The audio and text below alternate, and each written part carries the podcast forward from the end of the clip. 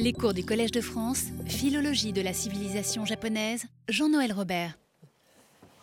Eh bien, tout d'abord, bonjour et, bonne année à tous. Je vous remercie d'être venus si tôt dans l'année et dans un, froid, enfin qui n'est pas qui est encore supportable, pour donc ce cours qui va porter cette année sur, comme le dit le titre, JN, n'est-ce pas? Comme d'habitude, je vais faire euh, une introduction générale qui. Les, deux, premiers cours seront plutôt généraux, et avant d'entrer dans le vif du sujet, au, troisième cours. Donc ce, cours constitue la sixième année de notre enquête sur la philologie de la civilisation japonaise. C'est l'intitulé de notre cours, n'est-ce pas? Et chaque année, je ne manque pas de souligner combien cet intitulé peut surprendre et combien il est peu compris, voire mal compris. Et j'en vois une nouvelle preuve dans la dernière livraison de l'annuaire du Collège de France, qui n'est pas la publication la plus euh, lue euh, de, France, mais mon cours apparaît sous la forme Philologie et civilisation japonaise. Vous voyez, même dans la maison, on ne comprend pas très bien ce, ce que je fais. C'est pour ça qu'il faut que je euh, répète un, peu quelle est l'orientation de ce, de, ce que j'entends par ce terme. On pourrait dire qu'elle est orientée par un terme que l'on est peu habitué à utiliser dans un contexte japonais, mais dont j'estime qu'il a joué dans l'histoire culturelle de ce pays un rôle au moins aussi important que dans des aires culturelles où il a davantage cours. Je veux parler de la question de la langue. L'appellation peut apparaître trompeuse. On ne peut comparer ce qui s'est passé au cours de l'histoire longue du Japon aux débats enfiévrés qui ont agité la Grèce des 19e et 20e siècles avec ce qu'on appelait en grec moderne tositimatis glossas, la question de la langue. Débats qui ne se sont apaisés sans néanmoins disparaître complètement qu'en 1974. La question de la langue, posée en des termes que nous pouvons comprendre assez facilement par comparaison avec l'exemple grec, est effectivement apparue dans ce sens, enfin, mutatis mutandis, au Japon à la fin du XIXe siècle et touchait directement à la question de la, de la modernisation du pays, à peu près euh, synonyme d'occidentalisation. D'ailleurs, je, je, vous donne une anecdote en passant, comme dirait une femme, une comique d'autrefois. Vous voyez que la, transformation, à droite, vous avez ce qu'on appelle le bunkabocho, n'est-ce pas? Le, Alors, le bunkabocho, euh, c'est le, le, couteau, le couteau civilisé, le couteau euh, culturel, c'est-à-dire que ce sont les nouveaux couteaux, japonais, euh, les, couteaux qui se sont imposés au Japon euh, dans le cours du 19e siècle. D'ailleurs, il se peut que bunka ici n'ait pas le sens de culture, mais simplement de l'ère bunka, qui était une ère japonaise du début du 19e siècle. Simplement, la plupart des donc les, couteaux qui se sont imposés à l'ère bunka. Et ils sont utilisés par, le terme est utilisé par, par comparaison par euh, contraste avec ce qu'on appelle aussi euh, wabocho, n'est-ce pas, les, couteaux à la japonaise, les couteaux à l'ancienne. Alors je ne suis pas spécialiste des couteaux. La grande différence est dans la symétrie de la lame, n'est-ce pas Mais ça, je n'entrerai pas dans les, dans, les, dans, le, dans les détails. Simplement pour vous signaler que cette question de la langue est liée au transfert de la culture à la fin du, à la fin du, du 19e siècle. Donc, la question de la langue au Japon, euh, au Japon, il s'agissait de modeler la langue écrite sur le modèle de la langue parlée, ce qu'on appelle le Genbun Ichi, n'est-ce pas, la, concordance du, du parler, de l'oral et de l'écrit. Et les débats s'orientèrent dans une direction assez naturelle, portant sur la norme grammaticale, les néologismes, voire le choix de la langue elle-même. Nous en reparlerons au fur et à mesure. Comme on s'en sera aperçu au cours des années précédentes, ce n'est pas sur ce terrain que porte notre enquête. L'une des raisons du choix du mot philologie est la richesse historique et conceptuelle de ce terme. Euh, et en plus, il signifie aussi en grec, il ne faut pas oublier, l'amour du bavardage, n'est-ce pas, ou le bavardage, ce qui euh, peut euh, être l'un des défauts de ce cours. Et c'est un terme qui a accompagné la culture européenne depuis au moins l'époque de Platon avant de connaître un développement singulier avec l'œuvre de Marcianus Capella de la première moitié du Ve siècle, Les Noces de philologie et de Mercure. dans une longue allégorie où la philologie apparaît comme la seule science humaine, puisque c'est la, philologie est une femme, une, mortelle, digne de devenir l'épouse du divin Mercure, Hermès. Pour ce faire, elle sera élevée au rang des dieux et munie de sept servantes qui constitueront les arts libéraux du Moyen Âge, la grammaire, la dialectique, la rhétorique, géométrie, arithmétique, astronomie, harmonie. Ce sont les trois premiers euh, termes qui nous intéressent. Si le propre d'une allégorie est de pouvoir être remis au goût de chacun, nous nous permettrons de diverger de Marcianus Capella en réorientant le sens de ce mariage. Dans, dans le texte de Marcianus, Mercure se voit successivement refusé par Sophia, à qui la sœur de Mercure, Minerve, conseille de rester comme elle célibataire. Il est refusé aussi par la divination, Mantique, qui est déjà promise à Apollon, et par l'âme, Psyché, dont on sait les relations qu'il entretient avec Cupidon, Eros. Il nous plaît de retenir ici que philologie est purement humaine, et nous la considérerons telle qu'elle fut le plus souvent comprise, c'est-à-dire comme l'effort studieux de l'intelligence dans sa recherche du sens des textes. Pour Mercure, nous retiendrons, en nous éloignant davantage encore de Marcianus Capella, que c'est le dieu des interprètes, des herméneutes.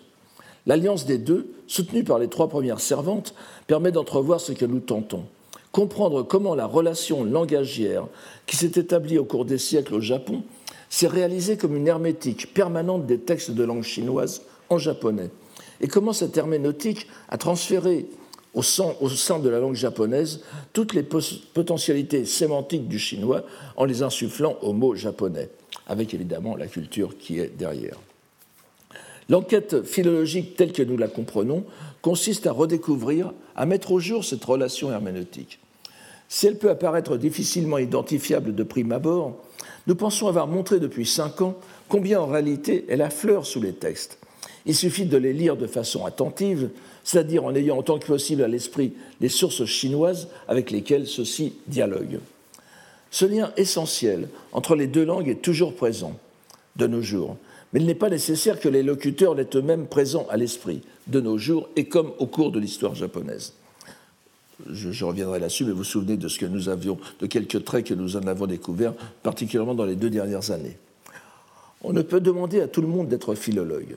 On pourra d'ailleurs nous reprocher d'être nous-mêmes trop, attentifs à ce rapport, en courant ainsi le danger de nous désintéresser de l'intention originale de l'écrivain et de ne faire apparaître la littérature et la pensée japonaise comme un simple démarquage du modèle chinois.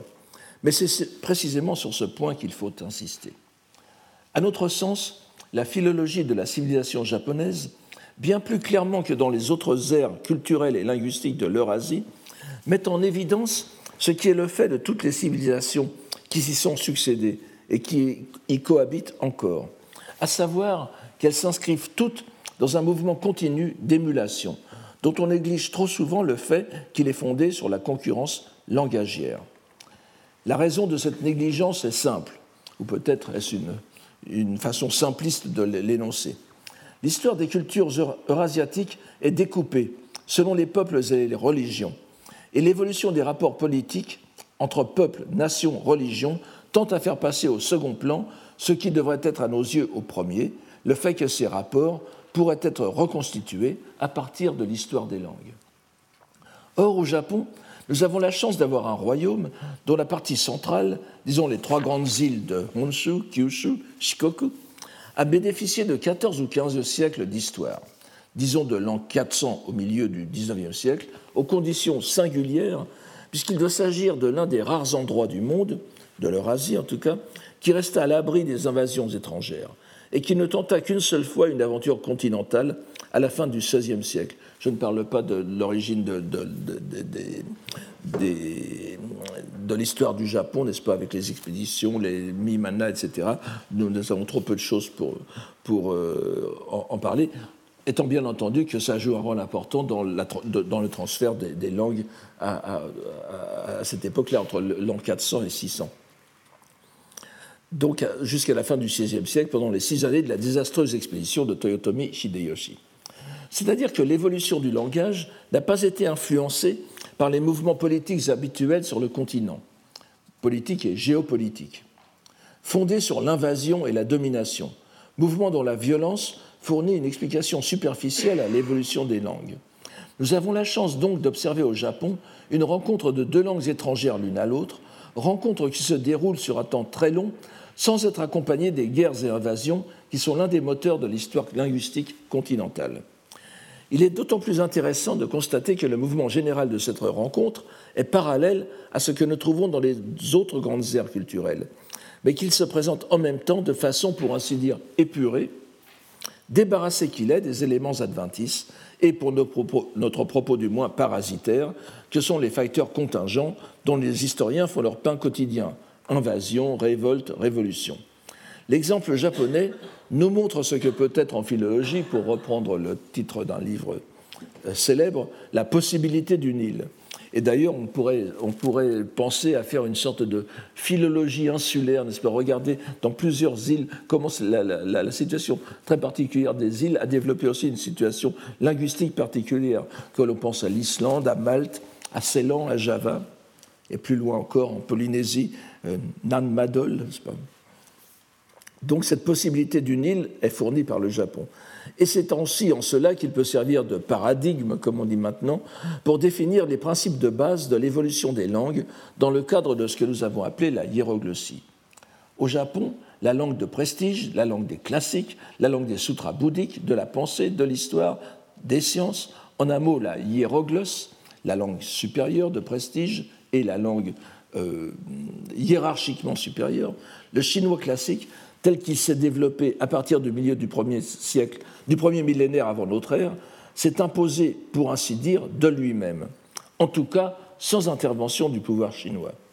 Si intervention du pouvoir il y eut, elle fut restreinte à la cour et à la noblesse japonaise, qui avait naturellement identifié la culture chinoise comme source de toute légitimité étatique. Et en même temps, ainsi que nous l'avons souligné nombre de fois au cours des cinq dernières années, cette reconnaissance délibérée et non contrainte par l'occupation étrangère de la supériorité continentale s'est trouvée contrebalancée dès le début par une puissante conscience de l'indépendance de la langue japonaise.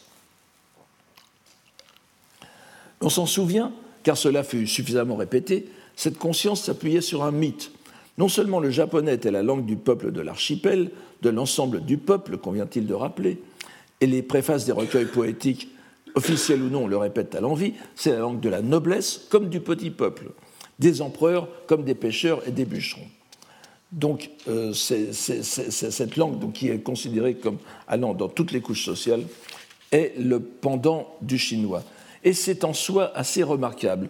Comme on l'aura compris à présent, langue au Japon est synonyme de poésie. La poésie japonaise, le waka, est l'acte de langue le kotowaza, n'est-ce pas, l'acte de langue japonais par excellence. Et il est cultivé par les gens de toutes conditions, à égalité en quelque sorte. Cette vision d'une langue pour l'ensemble du peuple, du souverain aux petites gens, contraste avec les représentations linguistiques des voisins continentaux du Japon, où la langue, que l'on n'appelait pas encore langue nationale, n'est-ce pas, puis c'est un, terme qui, a été employé dans ce sens moderne à partir du, du 19e siècle, un peu plus tôt en Chine, mais dans, avec d'autres nuances, mais aussi bien du, Vietnam euh, jusqu'à la Corée et au Japon. Donc cette langue est dans, les pays euh, de civilisation chinoise, mais hors du, Japon, est, est, considérée comme celle du peuple ignorant. La classe, la classe dirigeante, elle, étant censée maîtriser le chinois.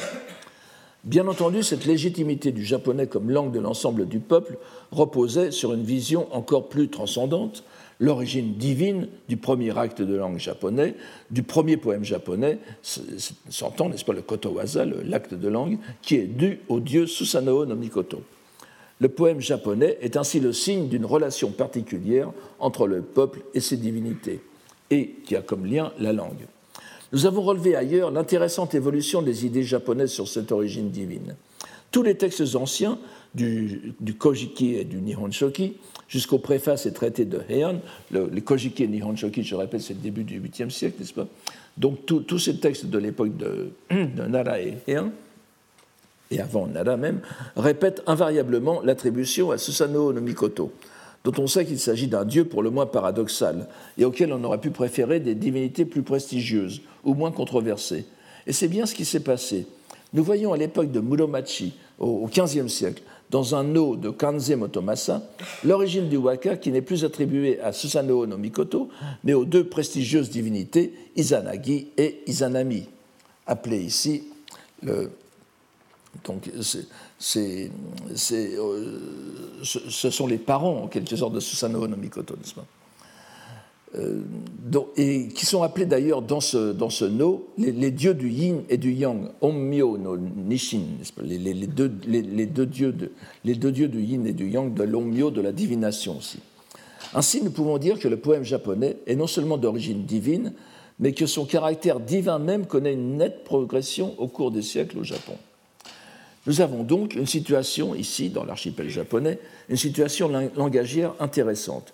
Une langue de prestige, de culture, une hiéroglosse, je le répète, qui est le chinois classique, importée librement par les Japonais eux-mêmes, transmise par des précepteurs chinois et surtout coréens jusqu'au XVIIe siècle. Quand je dis coréen, n'est-ce pas vous C'est une, euh, simplification de la situation politique à l'époque. cela va du, du de, l'état de Kogodio jusqu'à l'état de, Silla, même, et, essentiellement de Pekche, n'est-ce pas, de, Kudara, donc, qui était euh, précepteur la plupart du temps invité par les autorités ou arrivé dans des missions euh, diplomatiques officielles, donc d'une part cette hiéroglosse, et d'autre part une langue autochtone que j'appellerais une laoglosse, la langue du peuple, qui ne l'est que parce qu'elle est aussi une théoglosse, excusez-moi de ce terme grec, une langue des dieux. La laoglosse, la langue du peuple, est aussi théoglosse, langue des dieux. Euh, ne tombez pas dans le, dans le, le, malentendu que j'ai eu la surprise de découvrir un jour quand j'avais parlé de laoglosse. Quelqu'un m'a dit mais je ne savais pas que le laotien avait une importance au Japon. Ça n'a rien à voir avec. Donc, toute proportion gardée, nous pourrions évoquer à ce propos les rapports entre les langues grecques et latines. Certes, les dieux savent que ces rapports furent éminemment influencés par une relation fondée sur la domination militaire et politique, mais du point de vue philologique, le rapport était inversé. On ne, peut, dire que la Grèce chercha à imposer sa langue à Rome, ou plutôt elle ne le fit que passivement, à son corps défendant.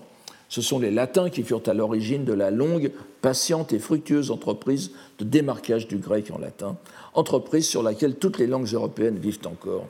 Et, en conséquence du mouvement de généralisation culturelle des deux, des deux derniers siècles, une entreprise dont les effets se sont désormais étendus à l'ensemble des langues et des cultures du monde. Ces deux exemples de la relation hiéroglossique gréco-latine et sino-japonaise, s'ils ne sont pas commensurables, nous indiquent toutefois qu'on peut en dégager une philologie qui ne soit pas seulement l'amour du bavardage, mais surtout une enquête qui puisse se situer presque intégralement au niveau langagier. Cette démarche peut nous mener assez loin.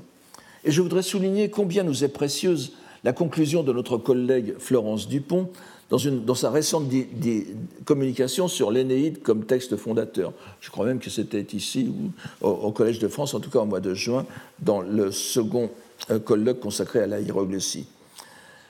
Dans, dans, sa communication, Florence Dupont esquissait une dynamique de l'histoire de la langue latine aux mains des poètes de l'âge d'or, comme une montée vers l'élaboration de l'hexamètre dactylique si vous voulez, le, but, la cause finale du latin, c'était l'apparition, le transfert parfaitement réalisé du maître grec, de poétique grecque de l'hexamètre dactylique en latin. C'était alors, tout en étant bien conscient de simplifier une démonstration subtile et originale, on ne peut qu'être intrigué par la perspective d'une courbe parallèle dans l'histoire philologique du japonais. Certes, le waka est pour ainsi dire donné d'emblée dans sa mythologie fondatrice, mais la plus grande part de son histoire au cours de l'époque de Heian peut être considérée comme une apothéose, on pourrait peut-être dire une apoboudose, de ce genre littéraire. Un long et sûr procès qui le mène à une nouvelle dimension, non seulement comme expression première d'une divinité, mais comme porteur des vérités bouddhiques à l'intérieur de la langue japonaise. Dans le cas du Japon, le perfectionnement n'est pas formel, puisqu'il était, le waka est réalisé dès le début, mais d'ordre salvifique, si j'ose dire. Plus encore que ce qui est suggéré dans la fameuse formule Waka Sokudarani, nous en avons suffisamment parlé pour que je n'y revienne pas pour l'instant, je devrais y revenir à cause de JN, bien sûr. Les Waka sont des Dharani, donc des formules, des, formules euh, porteuses d'efficacité, les Dharani étant un mot sanskrit.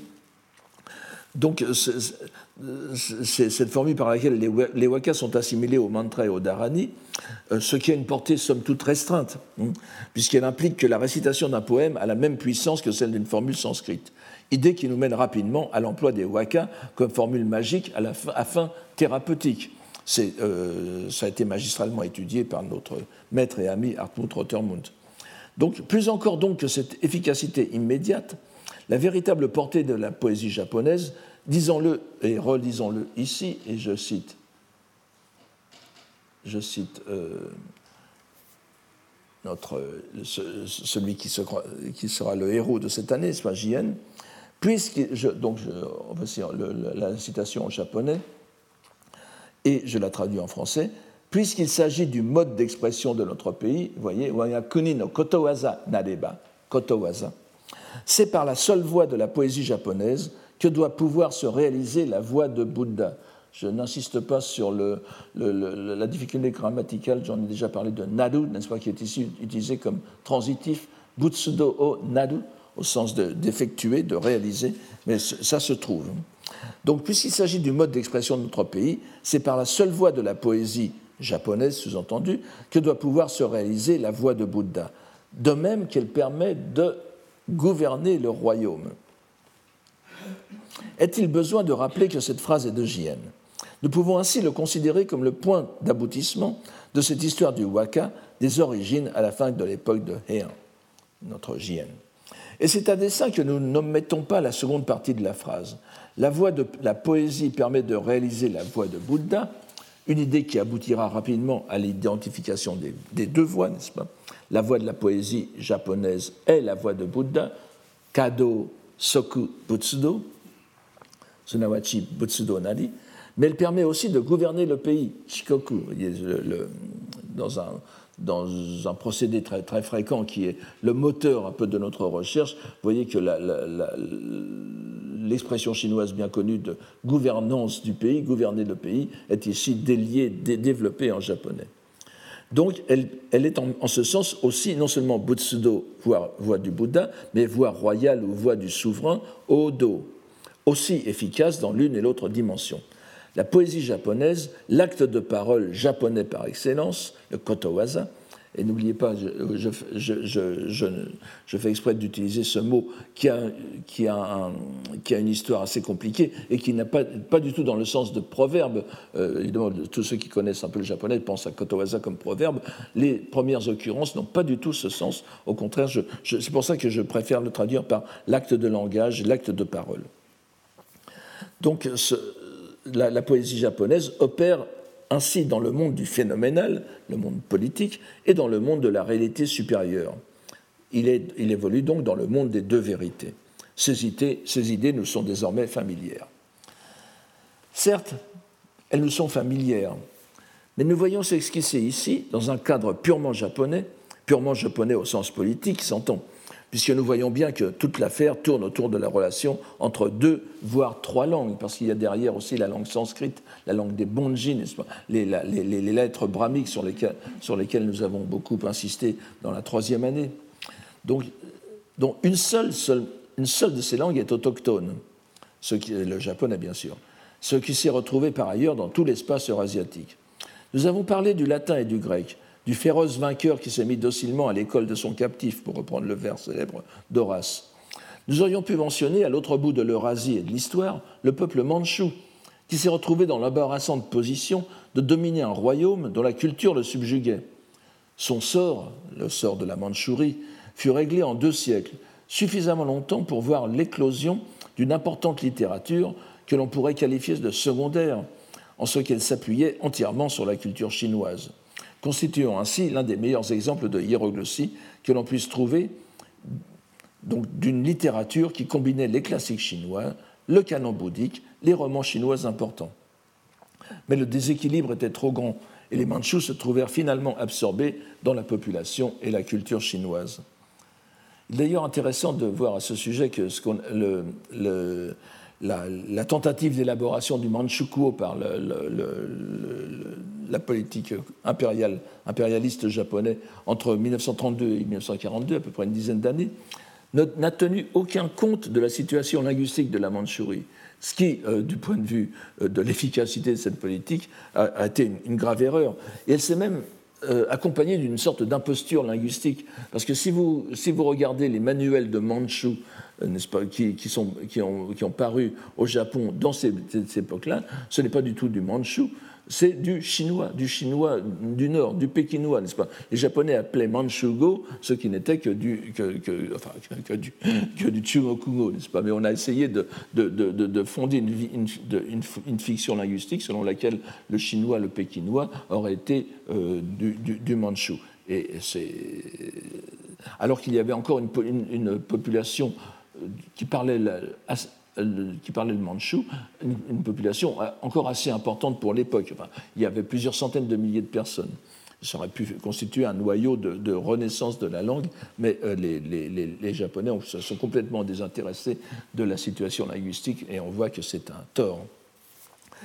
Une autre ère privilégiée pour l'étude des relations hiéroglossiques est l'immense empire de la langue arabe. Nous y avons déjà plusieurs fois fait allusion au cours des années passées et en particulier aux relations agitées, tempétueuses entre l'arabe et le persan, qui sont loin d'être apaisées, et qui trouvent au contraire une complexité croissante avec la situation tadjik en, euh, en, Asie centrale, n'est-ce pas? C'est une, situation tout à fait passionnante et euh, qui mériterait d'être étudiée. D'ailleurs, des, gens l'étudient. Euh, au Japon, il y a une, prise de conscience de l'importance de, cette situation de langue persane en Asie centrale. Au Tadjikistan, donc un pays d'Asie centrale issu de la chute de l'URSS, la situation se complique par l'intervention d'une langue de pouvoir, le russe, et d'une langue de contact, l'ouzbek, sans compter la question de l'écriture. Euh, et là, il faut faire intervenir aussi la hiérographie, qui ne peut être ignorée dans la hiéroglossie. Euh, notre collègue euh, François Desroches, qui s'occupe maintenant de l'histoire du Coran au Collège de France, a d'ailleurs utilisé le terme de hiérographie dans sa leçon inaugurale. Donc toujours dans l'ère hiéroglossique arabe, qui est fort différente dans son contour culturel de l'ère géographique arabophone proprement dite, les questions qui se posent dans les langues turques, que ce soit le turc de Turquie ou le turc oriental, que l'on appelle à présent ouïghour, ou bien dans le sous-continent indien, avec le cas de choix pour nous qui est la relation entre hindi et ourdou, tout cela nous offre des exemples de relations langagières que nous pourrions mettre sans peine en parallèle avec ce que nous avons étudié dans le domaine japonais mais nous voyons bien encore une fois à quel point l'investigation langagière est perturbée par la profusion des éléments extralangagiers. Euh, si je peux faire allusion à la situation du Ouïghour, vous savez, qu'on appelait autrefois le turc oriental, là encore, nous avons une, fiction linguistique, n'est-ce pas? Le gouvernement chinois de, la, Chine communiste a appelé le turc oriental, le turc de Kashgar, qui, est parlé dans le Xinjiang actuel, ce qu'on appelait autrefois le Turkestan chinois, euh, on l'a appelé ouïghour, alors que cette langue n'a euh, bien sûr, c'est une langue turque comme le vieux ouïghour, mais il n'a rien à voir avec la population ouïghour qui était entre, autour du 8e siècle, du 8e, 10e siècle, d'abord dans la région et ensuite qui a été décalée très, beaucoup plus loin euh, vers l'est. Et on a remis, on a, pour donner un sentiment de, continuité linguistique tout à fait trompeur, on a appelé ouïghours les euh, Turcs orientaux modernes, alors que leur langue est très proche de l'ouzbek et du, du kazakh et du kirghiz, etc. mais ce qui est très intéressant, c'est que vous voyez que le, ouïghour actuel, enfin donc le, le ouïghour moderne, le, néo-ouïghour, est la seule langue à peu près, enfin la seule langue turque officielle, gouvernementale, qui utilise l'écriture arabo-persane.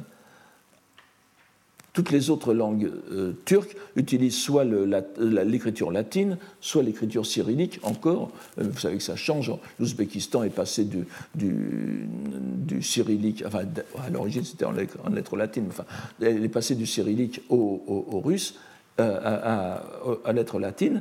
Et le ouïghour auquel les Chinois, pendant la révolution culturelle, avaient imposé une translittération latine, mais fondée sur la phonétique chinoise, il a connu un phénomène de rejet de cette écriture latine, le plus violent de toute l'histoire des, peuples turcs modernes, si bien que les Turcs, les, néo-Ouïghours, n'est-ce pas, sont revenus à l'alphabet euh, arabo-persan dès, les années 70 et maintenant on n'utilise jamais, sauf sur l'Internet, l'écriture latine. Ce qui montre bien, encore une fois, qu'il ne faut pas, pas négliger les facteurs linguistiques. Donc c'est un aparté, euh, une digression plutôt, euh, qui montre que ce n'est que dans la relation sino-japonaise que nous pouvons poursuivre notre enquête à l'abri de ces perturbations et observer comment ces deux langues ont évolué dans un espace défini, sans ingérence extérieure notable. Le Japon n'a pas connu d'arsenal législatif pour imposer la langue japonaise à l'encontre de la langue chinoise. Si l'on connaît des décrets concernant la langue, tel celui de 792, n'est-ce pas, la onzième année de l'ère Enryaku, sous le règne de l'empereur Kammu, mais c'était euh, un, décret qui imposait la lecture des caractères chinois dans la prononciation Kaon, au lieu de la prononciation Goon. Nous n'avons, à part ça, nous n'avons pas d'équivalent d'ordonnance de Villers-Cotterêts au Japon. En l'absence de législation jusqu'à l'époque moderne, en l'absence d'influence étrangère, nous pouvons donc constater et maintenir que le rapport entre les deux langues est singulier. Peut-être est-ce le moment de rappeler un point qui va certes sans dire pour tous ceux qui connaissent la situation linguistique au Japon, et dont l'importance est immense pour comprendre le caractère singulier de l'évolution de la question de la langue. Cela nous ramène à la distinction entre langue et écriture.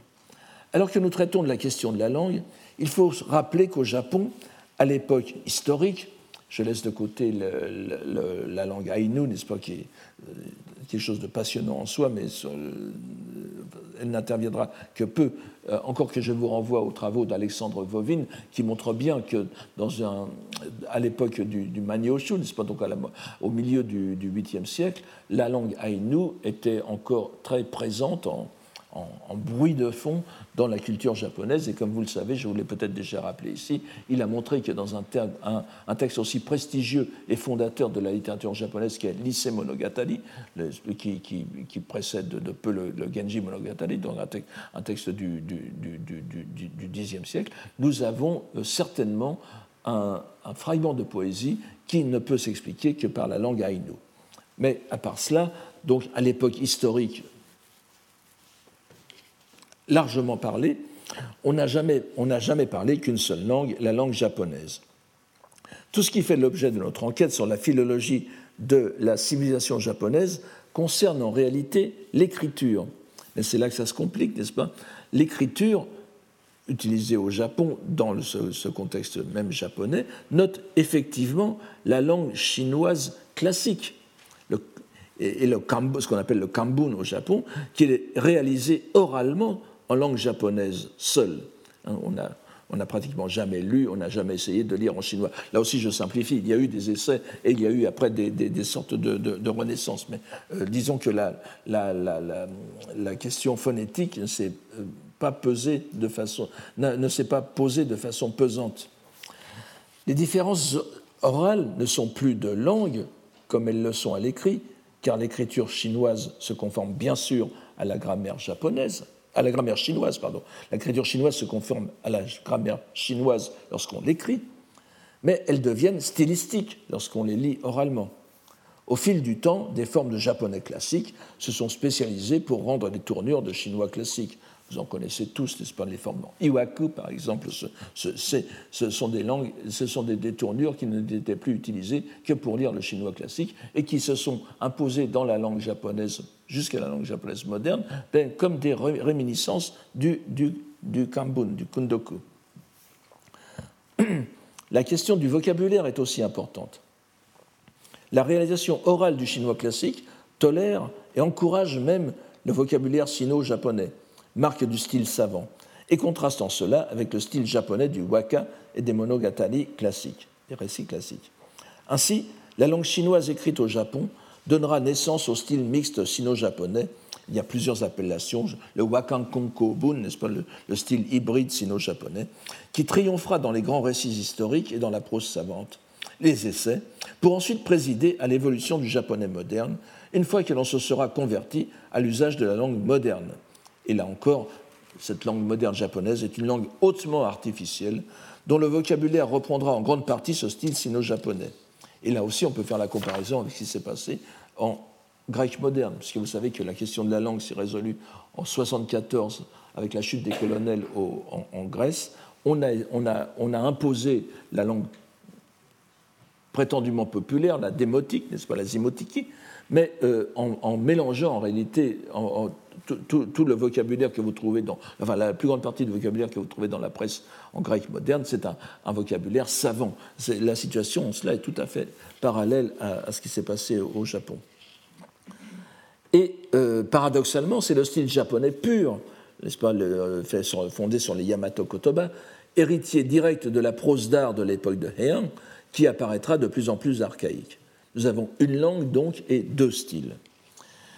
Il faut avancer très prudemment dans nos assertions, mais l'on pourrait dire que contrairement à ce qui s'est passé dans la plupart des aires culturelles, où nous pouvons identifier des situations hiéroglossiques précises, pensons au rapport entre l'arabe et le persan, il est difficile de préciser au Japon, avant l'époque moderne, un sens de l'histoire langagier. Vous savez que beaucoup de linguistes ont une sorte de, position euh, progressiste inné. Il y a même certains linguistes qui, soutiennent que toutes les innovations langagières sont des améliorations. C'est-à-dire que dire je suis plutôt que sum est une amélioration dans l'expressivité de, la langue.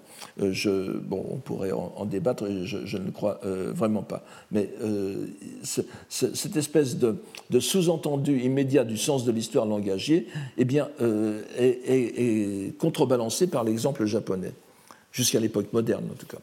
Si les historiens des grandes langues orientales et occidentales se plaisent à montrer le progrès constant et irrésistible des langues vernaculaires, des langues nationales, comme on disait aussi au XIXe siècle, devenant langue nationale en échappant à l'emprise des hiéroglosses, il est difficile de se livrer au même exercice au Japon, car l'on voit parfois l'histoire changer de direction. C'est ainsi que les deux grandes époques de la littérature de style chinois et euh, et de, langue chinoise, n'est-ce pas, se situe aux deux extrémités de l'histoire du Japon, à l'époque de Nara et, à la première, et donc la, première moitié de Heian d'une part, et l'époque d'Edo, la dernière époque, donc singulièrement en sa toute dernière partie de l'autre, à, la fin du, du, du 19, à la fin du XVIIIe siècle et largement dans le XIXe, n'est-ce pas nous, verrions volontiers dans deux ouvrages caractéristiques la marque de ce triomphe du style chinois, donc du chinois écrit, avant les bouleversements de la modernité. Tout d'abord, ce que je vous donne ici, le Nihon Gaishi, ou l'histoire non officielle du Japon, publié en 1826, l'œuvre la plus connue de l'un des plus grands auteurs de style chinois de l'époque, Rai Sanyo, donc 1780-1832. Euh, vous voyez, il est, écrit à, droite euh, sous, sous, ses deux noms, euh, sous, son nom personnel, Rai Noboru, qu'on lit parfois Jo, et Shise, qui est un autre de ses noms littéraires.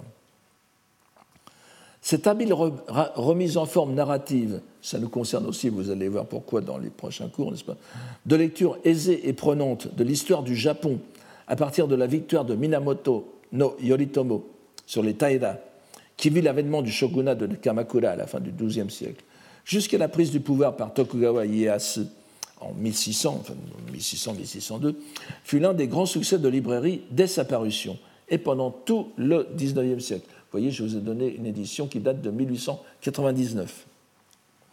Une version en sino-japonais, ce qu'on appelle kakikudashi, et rappelons qu'il ne s'agit pas d'une traduction à proprement parler.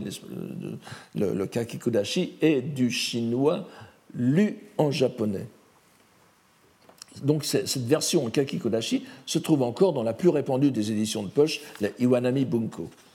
Le professeur Saito Mareshi, et je, vous rappelle que nous invitons cette année, donc du mois d'avril au mois de mai, le professeur Saito Mareshi de l'Université de Tokyo, qui nous fera euh, quatre conférences sur le monde de la, de la sinographie, n'est-ce pas, qu'on pourrait appeler aussi le Kambun Bunkaken ou le Kanji Bunkaken.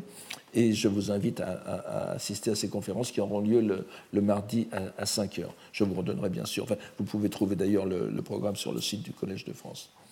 Donc le professeur Saito Mareshi, sinologue et euh, très intéressé par l'histoire de la, de, la, de la langue japonaise du XIXe siècle, justement, nous rappelle que les critiques qui lui furent adressées par certains pédants n'ont pas de raison d'être.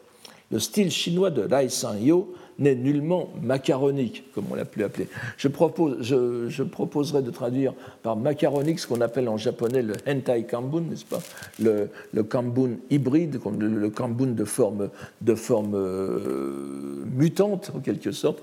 Et euh, pour une raison très précise, parce que vous savez, vous connaissez tous le, latin macaronique, qui est une espèce de genre littéraire qui s'est développé au XVIe siècle, essentiellement au XVIe siècle.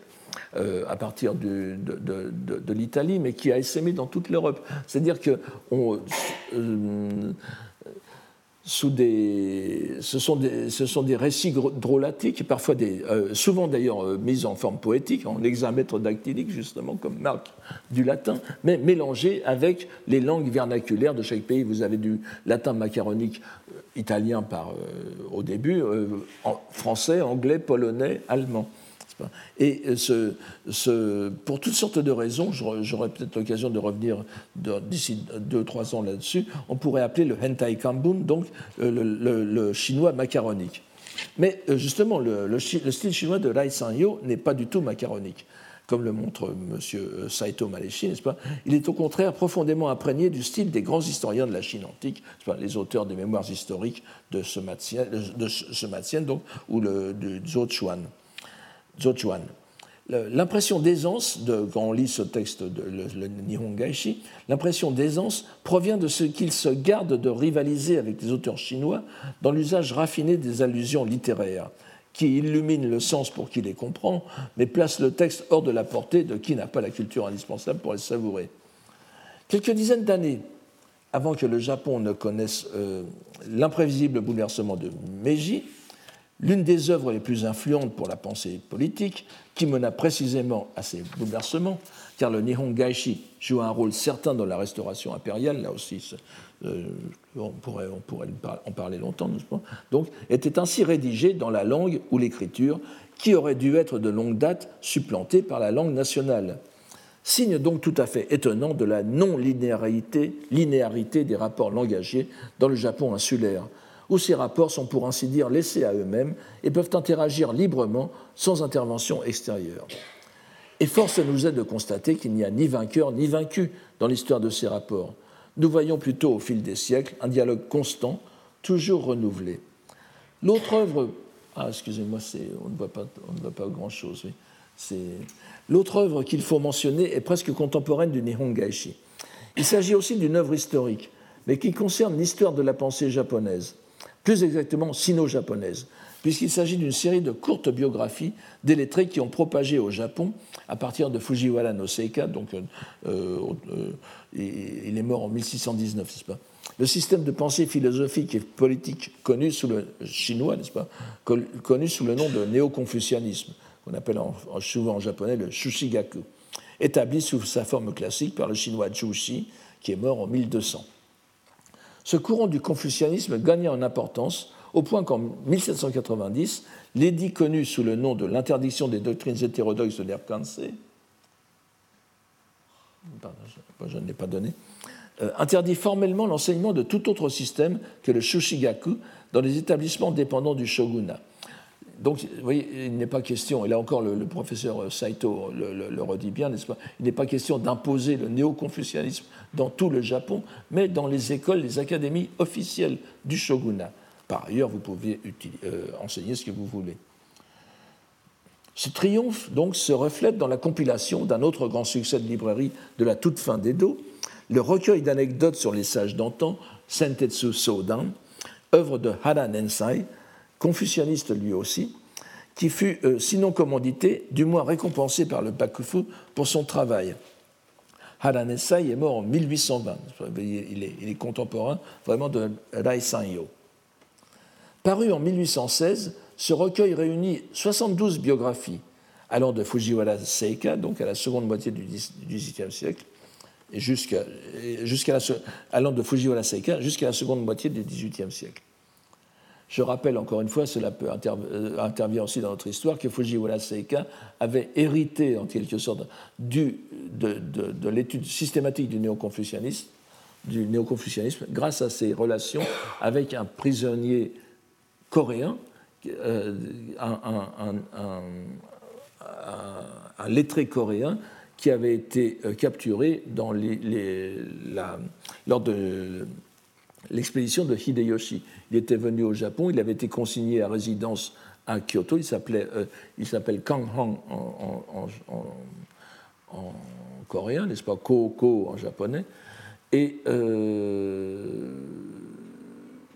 Fujiwara Seika était en quelque sorte son, référent vis-à-vis des autorités. Et euh, ils dialoguaient entre eux en chinois classique. Nous avons quelques pages de, des échanges entre Fujiwara Seika et Kang Hong en, chinois classique, et c'est tout à fait euh, typique de justement de l'utilité du, du, caractère. Alors, non pas seulement hiéroglyphique du chinois à l'époque, mais aussi comme langue de communication, n'est-ce pas? Ce texte est encore relativement lu de nos jours. Comme pour le Nihongaishi, il en circula de nombreuses versions en sino-japonais, donc en kakikudashi, dont une est encore dans une collection très répandue, le Toyo Bunko. Et d'ailleurs, vous en trouvez aussi une, un kakikudashi bun dans sur l'Internet. Et comme pour le texte de Rai Sanyo, le style de Haranesai est typique du Kambun de l'époque. Recherché, mais malgré tout compréhensible d'un assez large public, comme le montre d'ailleurs son succès. Ainsi, la fin de l'époque d'Edo, la première moitié du XIXe siècle, voyait un renouveau de l'expression chinoise écrite au Japon tel qu'il ne s'en était pas produit pendant de longs siècles. Si nous portions le regard dans le domaine de la poésie, nous trouverions le même phénomène. De même que dans les études bouddhiques, l'érudition bouddhique cultivée à l'époque d'Edo a produit des monuments encyclopédiques et exégétiques comme on en avait rarement vu auparavant. Ces œuvres en chinois écrit ont connu un prolongement immédiat dans les, époques qui suivirent, dans les époques Meiji, Taisho et la première moitié de Showa. En ce que le style dominant dans les textes savants, alors que le Kambun, à proprement parler, l'écriture en chinois classique, commençait à décliner fortement, était un véritable style mixte fondé sur le style des kakikudashi, on l'appelait aussi, on aussi Yomikudashi-bun, n'est-ce pas? Le, Yomikudashi, Yomikudashi et Kakikudashi sont à peu près synonymes, sauf que Yomikudashi, en principe, c'est lorsque vous l'effectuez oralement. Vous avez un texte en chinois, vous le lisez oralement en japonais. Le Kakikudashi, c'est lorsque vous transcrivez ce texte par écrit. Nous pourrions multiplier les exemples, notamment dans les études bouddhiques l'un des domaines où le style classique sino-japonais s'est maintenu le plus, euh, le, plus longtemps, n'est-ce pas? Le, dernier grand exemple, c'est le Daibukyo Jiten de, Mochizuki Shinko, n'est-ce pas, lui est mort en 1948 et son, grand dictionnaire, qui avait été terminé euh, par ses successeurs, notamment Tsukamoto Zenryu, a été publié dans les années 54, 1954-1963 et entièrement en japonais euh, classique, ce qui euh, pose maintenant de grandes difficultés puisque les, les, les, étudiants japonais, les jeunes japonais lisent de moins en moins bien ce, ce, ce style. Nous, nous, contenterons aussi de mentionner un livre encore bien répandu grâce à sa, republication dans une collection à grand tirage que vous voyez ici, donc l'histoire de l'époque d'Edo de Mikami Sanji, qui est écrit entièrement en japonais classique. Mikami Sanji était, est, mort en, en, 1939 et ce texte a été publié dans les, pendant la période de guerre, en 1943 et 1944. Mais il est encore très lu au Japon et, même apprécié d'historiens. Je, je l'apprécie moi-même pour, pour son style qui est tout à fait extraordinaire parce que c'est vraiment un, style entièrement euh, euh, kambunisé, si j'ose dire. Ainsi, la résurgence, plutôt que la renaissance, du style chinois de la fin de l'époque d'Edo se prolonge en écho à travers le style sino-japonais jusque bien avant dans le XXe siècle, le Wakan Konkobun. En même temps, la montée rendue inexorable du nouveau style moderne ne constitue pas une rupture complète avec le style ancien. Le style nouveau représente plutôt un compromis entre le style sino-japonais et une construction linguistique nouvelle dont il est difficile de dire qu'il s'agit tout bonnement du japonais parlé. J'en veux pour indication la difficulté que vous connaissez tous, enfin, tous enfin, tous ceux qui essayent d'écrire en japonais, non seulement pour parler, mais qu'on essaye d'écrire en japonais moderne. Et, c'est un problème qui se pose aux, auteurs japonais eux-mêmes. Je ne parle pas des auteurs de textes littéraires, parce que là, évidemment, ça rentre dans le ton euh, littéraire. Mais ceux qui doivent écrire un essai ou une communication savante, n'est-ce pas euh, c'est la construction la plus élémentaire du japonais, la, copule, n'est-ce pas, l'équivalent du verbe être. On sait que les propositions sur le modèle euh, japonais, n'est-ce pas, euh, watashi wa tempura des, n'est-ce pas, la, construction wa des, ou de, etc., représente 80% des énoncés du japonais moderne, selon euh, certaines statistiques linguistiques. Il n'y aurait bien sûr aucune hésitation en japonais classique, qui reprend le sino-japonais nari dans le même cas. Mais il suffit, de parcourir quelques essais modernes pour se rendre compte de ce que certains reprennent la forme standardisée des aru, qui est une forme parfaitement absurde, qui provoquait déjà les moqueries de Tanizaki Junichiro, par exemple. D'autres, gênés par cette tournure de moins en moins bien reçue par les lecteurs contemporains, ont recours à la forme da, plus typique de la langue parlée, mais laquelle, n'est-ce pas? Puisque dans les, dans les, textes anciens d'Edo, ou euh, au début de Meiji, on, trouve souvent les formes ja plutôt que da. Mais on ne peut dire qu'elle soit bien accueillie non plus, senti qu'elle est comme trop proche de la langue parlée, voire vulgaire. La forme qui semble susciter le moins de réactions est la forme parlée polie en des, justement. Elle est d'ailleurs largement moderne dans son élaboration. Euh, euh, c'est sans doute une abréviation de degozaimasu. Mais l'usage oral répété l'a fait admettre dans l'ensemble du monde japonais malgré tout, l'affaire n'est pas du tout réglée. Je, m'amuse à comparer les, textes les plus modernes, n'est-ce pas et, on voit l'hésitation. Maintenant, la, grande concurrence est entre Da et Des, me semble-t-il. Toutes ces considérations devraient être corroborées par les vrais linguistes. Mais l'essentiel reste. La langue moderne japonaise, réputée être fondée sur le principe de l'adéquation de l'écrit et de l'oral, le Gambon Ichi, est une élaboration très consciente faite à partir d'un état de langue qui était lui-même le fruit d'un long travail littéraire, le résultat du démarquage séculaire de la langue chinoise en japonais. J'ai employé plusieurs fois le mot démarquage, n'est-ce pas? Il faudrait redire à quel point je trouve fructueuse la notion d'altération plutôt que démarquage, qui est développé par M. Romain Menini. Je ne sais pas si je vous ai donné. Non, je n'ai pas donné. C'est un, jeune spécialiste de, Rabelais, Romain Menini, qui vient de publier en 2014 un travail euh, monumental qui s'appelle Rabelais altérateur ou Grécisé en, Grécisé en François. Et euh, oui, il montre comment le, le, style de Rabelais est une transposition du style grec en moderne, en, français, en français moderne de l'époque, n'est-ce pas? Et euh, donc il ne s'agit absolument pas de, Le style rabelaisien n'est pas du tout du, français parlé, c'est au contraire un, français extrêmement savant, pétri d'influence gréco-latine. Et euh, en 1180 pages, je crois, M. Ménini montre cela de façon tout à fait irréfutable. Et cette notion d'altération, c'est-à-dire de, de prendre un texte, ou des, textes fondateurs, les altérer, c'est-à-dire les, lorsque je parlais de, démarquer, c'était en même temps euh, montrer, euh, utiliser un procédé par lequel la langue devenait autre, n'est-ce pas? C'est-à-dire que, euh, on, je ne devrais pas employer le terme de déguisement, mais on créait une langue originale, on créait vraiment une nouvelle tradition, mais en réalité, elle était fondée sur une autre tradition. Et d'ailleurs, euh, ce qu'a ce montré aussi notre colloque sur les, textes fondateurs du mois de juin, c'est que les, un, texte fondateur n'est vraiment fondateur que s'il est fondé lui-même, n'est-ce pas? C'est en réalité un passage de, tradition euh, d'une époque à l'autre. Je vois que tout récemment est apparu un, est paru, apparu un livre sur James Joyce, n'est-ce pas, le, euh, son, roman Ulysse et le Finnegan Wakes, qui, euh, une monographie entière consacrée au latin de James Joyce. Et enfin, c'est quelque chose qu'on connaît, connaît, mais qu'on connaît euh, de, façon un peu empirique en quelque sorte. En réalité, James Joyce est pétri de, de grammaire latine et on, peut, on, ne peut vous savez que Ulysse est considéré comme le, roman fondateur du, du, du, 20e, siècle. Et euh, en réalité, il s'appuie sur une tradition linguistique euh, extrêmement euh, solide et là encore altérée. C'est une altération. C'est pour ça que ce concept me semble tout à fait fructueux.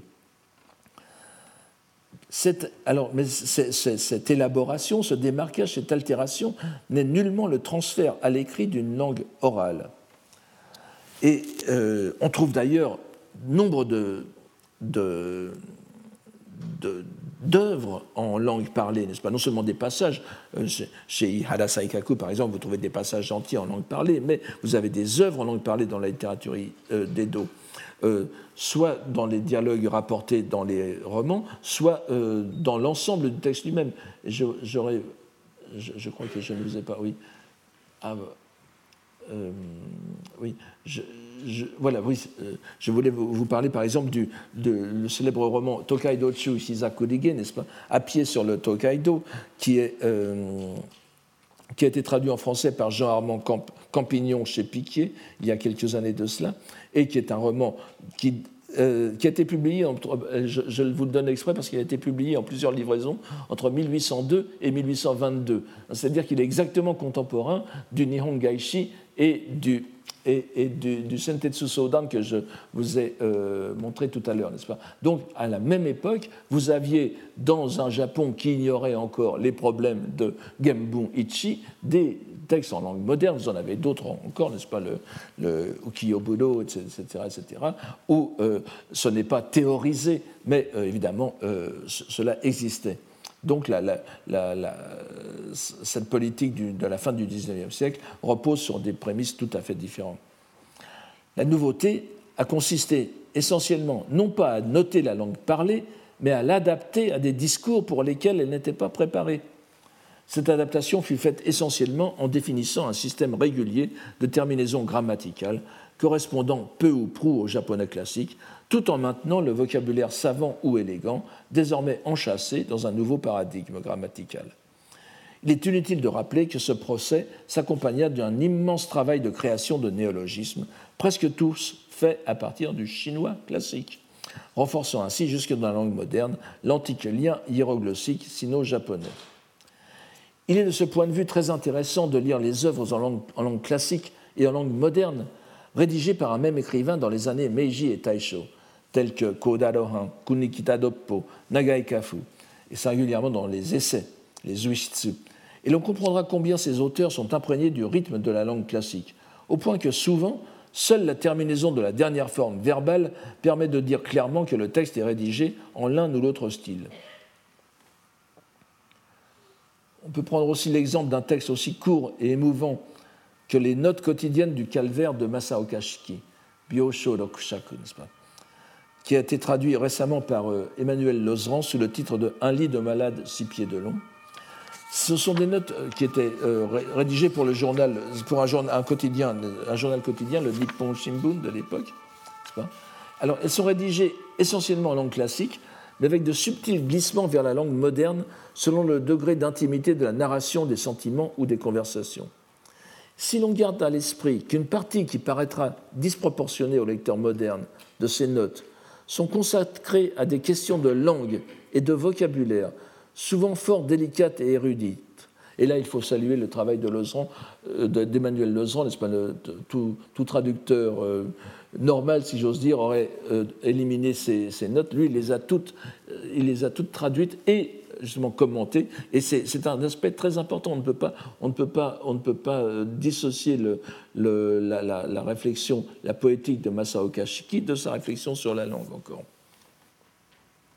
Donc si l'on garde cela à l'esprit, on saisira mieux la profondeur et l'urgence de la relation entre les niveaux de langue à l'époque de Shiki, lorsque l'on pouvait encore envisager qu'il y eût un avenir pour la poésie de langue classique. Et que dire des textes philosophiques? Qu'il s'agisse de Nishida Kitaro ou d'Ishizu Teruji, ou bien d'autres encore, qui furent éduqués dans la première moitié du XXe siècle, tout lecteur pourrait se livrer à un exercice fort instructif consistant à remettre leur texte dans la forme classique. Il s'apercevrait que la tâche est bien moins importante que l'on pourrait penser.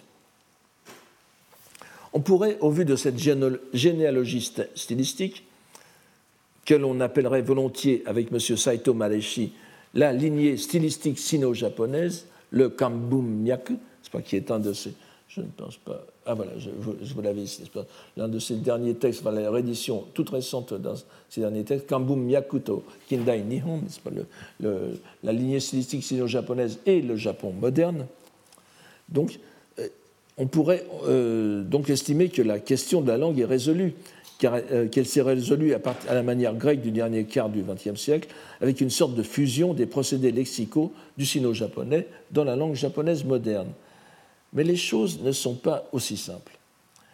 Si l'on peut dire, et encore faudrait-il mettre beaucoup de précautions à proférer cette affirmation, que le style sino-japonais a perdu considérablement de sa visibilité en tant que style indépendant,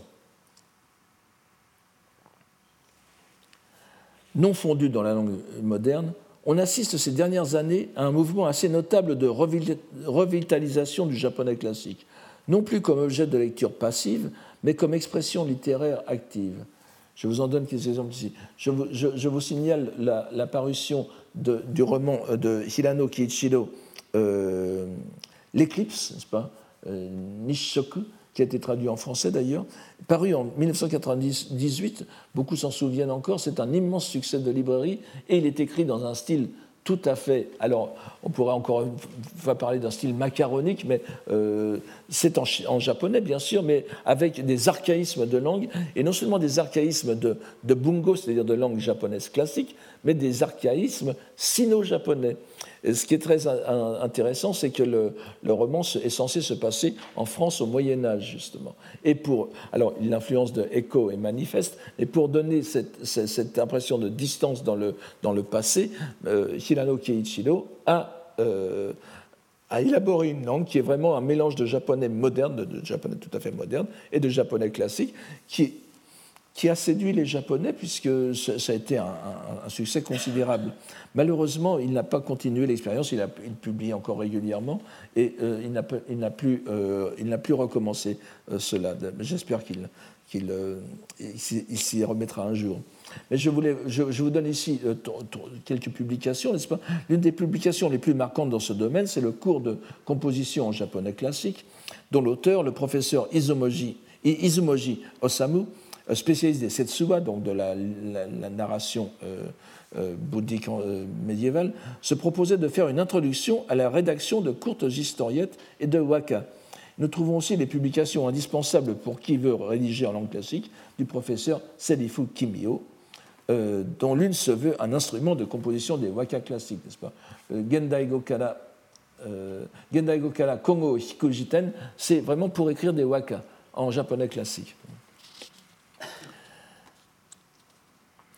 Nous avons suggéré par ailleurs que des écrivains parmi les plus éminents du XXe siècle japonais, que l'on s'attendrait peu à, retrouver à propos d'une telle question, ne sont pas, tant s'en faut, assurés de la pertinence du choix langagier qui a été accompli à la fin du XIXe siècle.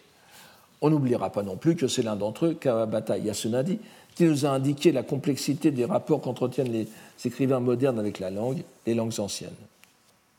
Et les langues anciennes.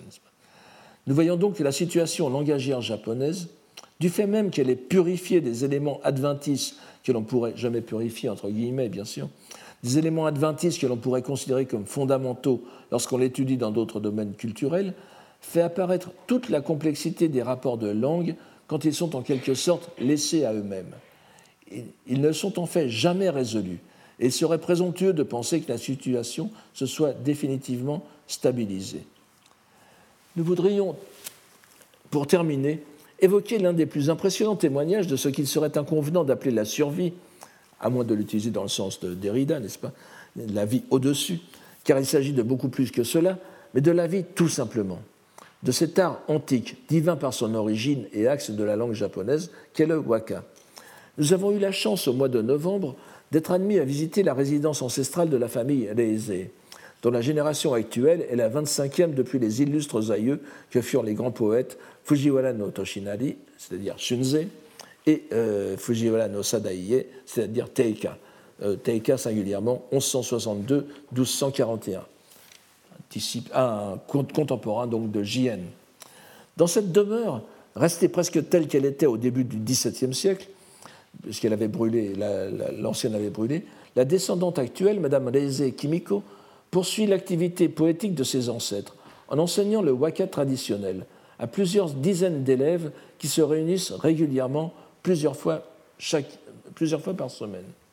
Chaque année est publiée par ses soins une collection des poèmes réalisés dans l'année par ses disciples. la collection de l'édition de 2015 compte près de 3000 wakas. Je me garderai d'opposer le tanka moderne, je n'insiste pas sur la, différence entre tanka et c'est une différence d'appellation. Le, tanka est l'appellation moderne du waka, n'est-ce pas? Qui a connu un succès éruptif avec le fameux recueil Salada Kinembi, dont certains de vous se souviennent peut-être, de Madame Tawara Machi en 1987. Donc, je, ne veux pas opposer ce tanka moderne au waka classique. Ne serait-ce d'ailleurs que parce que cette dernière, Madame Machi, se réclame explicitement de la, de la tradition classique. Elle a écrit d'ailleurs un livre d'impression personnelle sur le Genji Monogatari. Et elle prétend la vivifier, cette tradition, plutôt que l'abolir. Il n'en demeure pas moins que les œuvres présentées par le cercle de Madame Deizé, si elles ne prétendent pas suivre aveuglément les critères traditionnels, en entendant par exemple maintenir une certaine liberté à l'égard des formes grammaticales classiques, ou bien de l'emploi des mots de saison, n'est-ce pas, des kigo. Donc ces, ces, œuvres sont ce que l'on peut trouver de plus fidèle à l'époque actuelle à ce genre millénaire. On relèvera en particulier qu'est scrupuleusement observé pour les sondages que nous avons pu effectuer, n'est-ce pas, je n'ai pas lu les 3000 wakas, mais j'en ai parcouru le plus grand nombre possible de ce point de vue. Euh, donc on, relèvera le refus du vocabulaire sino-japonais au profit du seul vocabulaire japonais. Refus que le tanka moderne a résolument aboli, ainsi que le montre le titre même du recueil le plus célèbre de Machi, n'est-ce pas Salada Kinembi, elle commet deux, elle transgresse deux règles. Non seulement Kinembi est un mot sino-japonais, mais Salada en plus est un mot euh, occidental. Donc en attendant, et en matière de célébration de ce premier cours qui se tient si tôt dans l'année, je présenterai pour conclure le poème qui avait été donné par tête, du, en tête du recueil évoqué plus haut. On y trouvera deux traits significatifs. Tout d'abord, l'adéquation aux normes d'usage pour un thème imposé à l'avance, un kendai, celui de la jeune fougère, Sawarabi, pour le premier mois de l'année lunaire. Mais aussi, tout à la fin, la discrète, très discrète intrusion d'une terminaison verbale moderne, encore que même on pourrait en, défendre l'usage du point de vue classique, mais ça nous emmènerait trop loin, donc je préfère euh, considérer qu'ici que c'est une forme moderne. Je n'en ai pas parlé à l'auteur, d'ailleurs c'est une surprise, je n'ai pas dit que je faisais ce, présenterais ce poème. Et donc, euh, ce qui d'ailleurs, cette, forme, cette intrusion d'une forme verbale moderne n'est que fort rarement imitée par ses disciples, pour autant qu'un examen rapide le montre. Voici donc euh, ce poème, n'est-ce pas? Yukidokeno. Alors, euh, je, vous donne la, Vous voyez que donc, Madame euh, porte de la fidélité à la, tradition jusqu'à ne pas mettre les nigoliten, n'est-ce pas? Donc, il faut, il faut lire, euh, il faut lire ce, texte comme vous liriez un, comme vous liriez un recueil de l'époque de, de Heian et vous mettez de vous-même les nigoliten. Donc, la, la, translittération que j'en ai mis permet de permet de, résoudre ces petits problèmes. Je vous donne ici ma traduction. À la fonte des neiges, sur la surface du marais, l'eau en vaguelette vient caresser la berge, demandant aux jeunes fougères d'éclore. Voici euh, une illustration que, j'ai trouvée sur l'Internet de ce qui me semble de ce poème. Et c'est en même temps un poème propitieux de bonne année. Je vous souhaite à mon tour une bonne année. Vous remercie d'avoir été attentif. La semaine prochaine, nous, nous entrerons plus dans des détails de l'époque de JM. Merci beaucoup et à la semaine prochaine. Retrouvez tous les contenus du Collège de France sur www.colège-2-france.fr.